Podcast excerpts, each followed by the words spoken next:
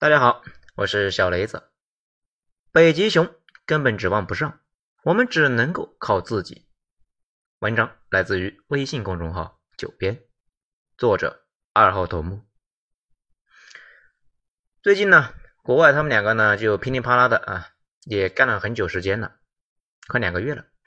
之前说是要闪电般的结束，结果呢，嗯，成这样了。后续的结果呢？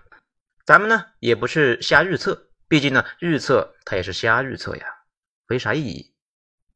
今天呢，我们就把话题聚焦到北极熊国内，聊一聊现在的北极熊到底成啥样了。懂了这一些，不仅能够看懂现在他们两个的局势，接下来很多年也懂了。分几个方面来讲，首先我们来讲魔幻的北极熊。作为世界上国土面积最大，嗯，这个是接近于中国加漂亮国之和这个国家，北极熊，准确的说呢是俄罗斯联邦，应该也是全世界行政区划分最复杂的国家。北极熊一级行政区，也就是呢差不多我们中国的省一级，就分了六种：二十二个自治共和国，四十六个州，九个边疆区，四个呢民族自治区。一个自治州，三个联邦直辖市，其他的都好理解。这为什么国内还有二十二个自治共和国呢？咱们呢先说清楚这个事情，多多少少啊能够加深咱们对这个国家的理解。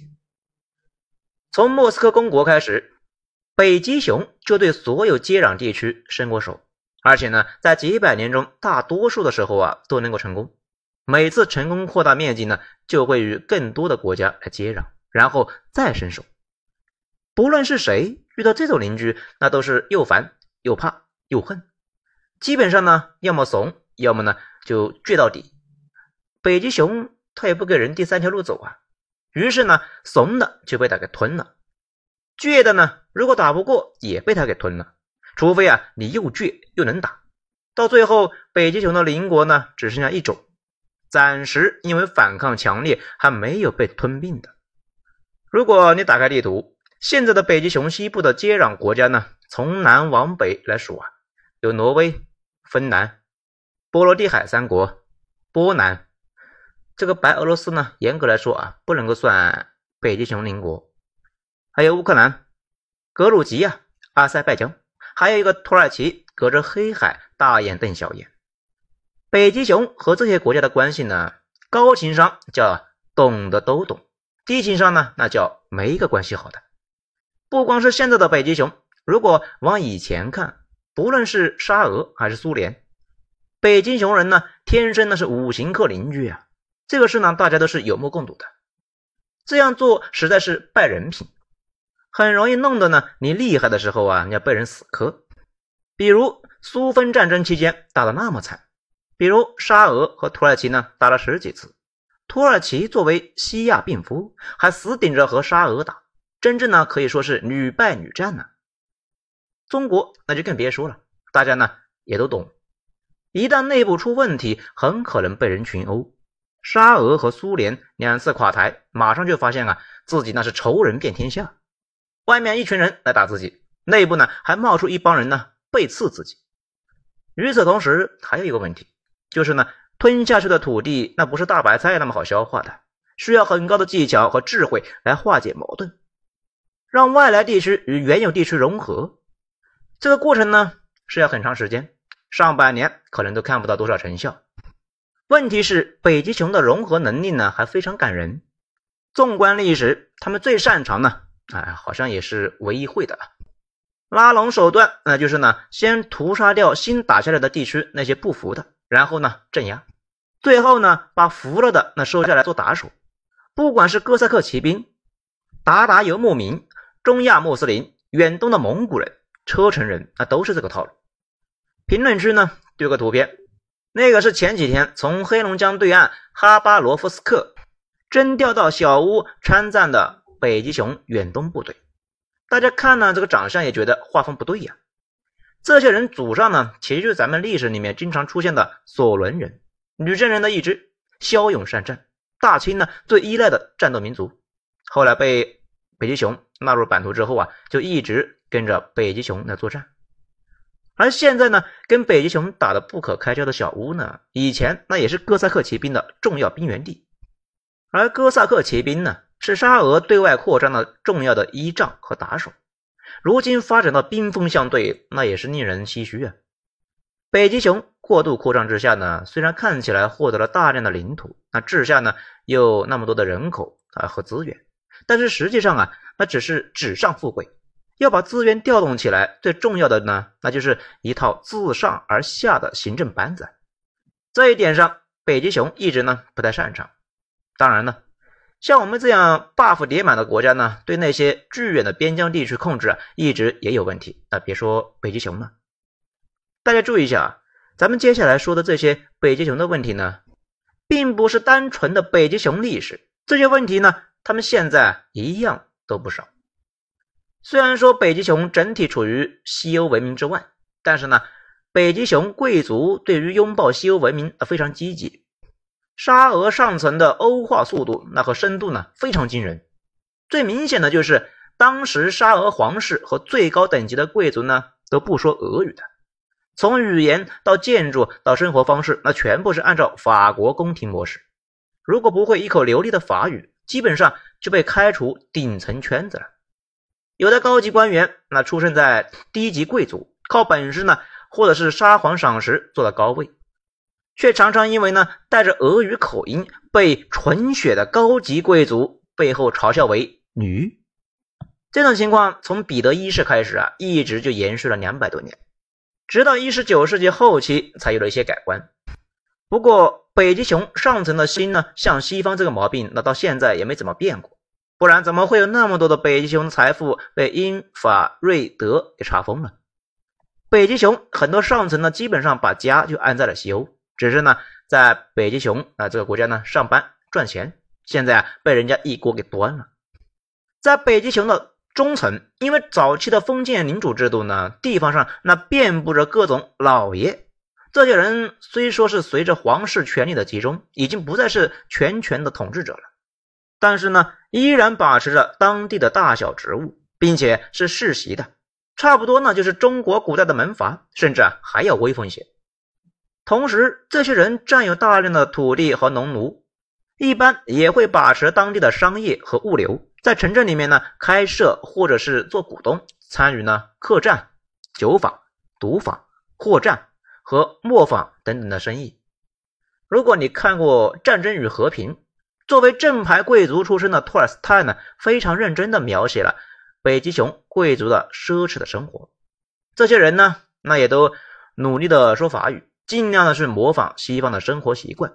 至于老百姓，除了个别的手艺人，剩下的那不是自耕农就是农奴。这些人在贵族看来，那就是卖苦力的大牲口啊，和骡子马那唯一的区别呢，就是呃穿衣服。你说老百姓会说话？在贵族看来，他们说的话呢，和畜生叫声那是没啥区别的。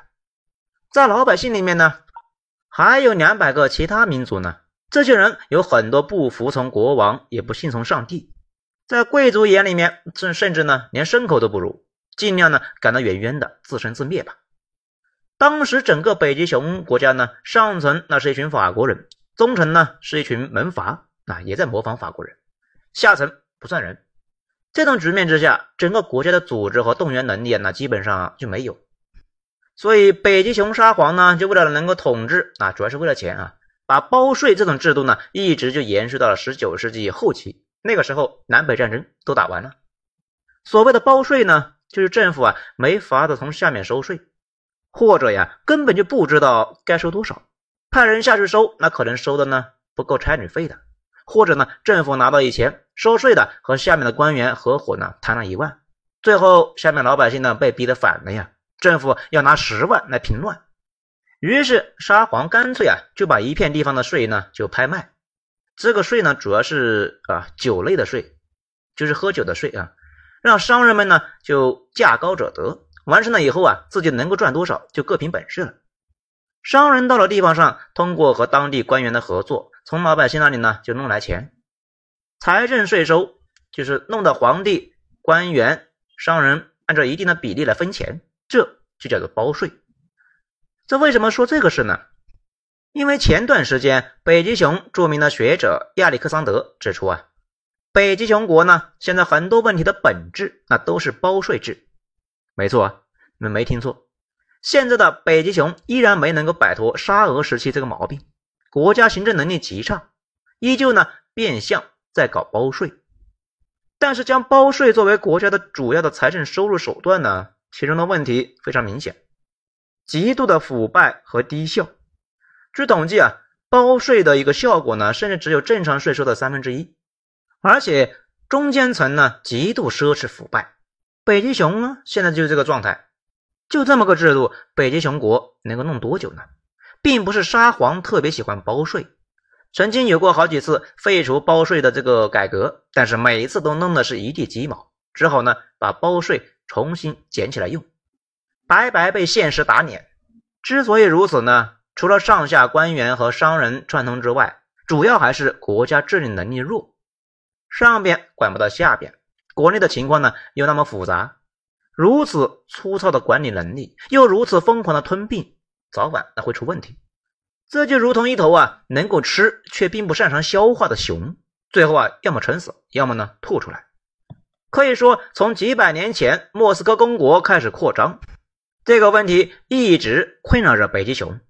过度扩张引起了二十世纪沙俄和苏联的两次自爆，直到现在的北极熊呢，在以后可见的很长一段时间里面，都依然会处在余波之中。好，咱们呢再说第二个问题，边疆问题。小伙伴呢可能知道，北极熊国历史上呢有两个公认的大帝，彼得一世和叶卡捷琳娜。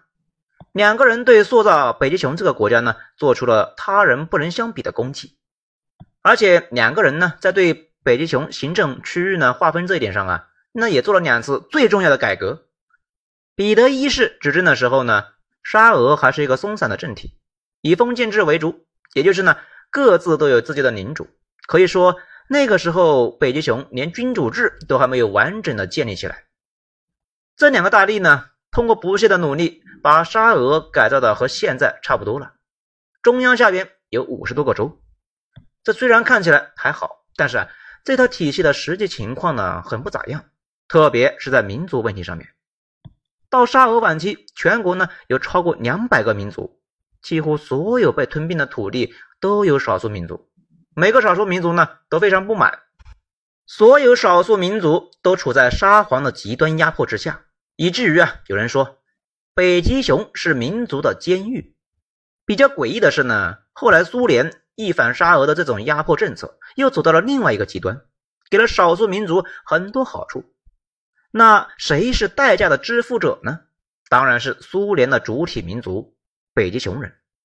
北极熊人怒了呀，觉得自己在给边疆输血，为后来的分家就埋下了伏笔。沙俄时期，很多其他民族呢，基本上没有任何权利，不但要交沉重的赋税，还要服从各种五花八门的劳役。稍有反抗，沙皇就会派军队来镇压。即使老实听话，依然会随时呢，可能会被剥夺一切。整个民族都被强行赶出家门，迁徙到几百甚至几千公里以外的地方。一路上呢，要看路程远近，死掉啊，全族人口的百分之十到百分之五十。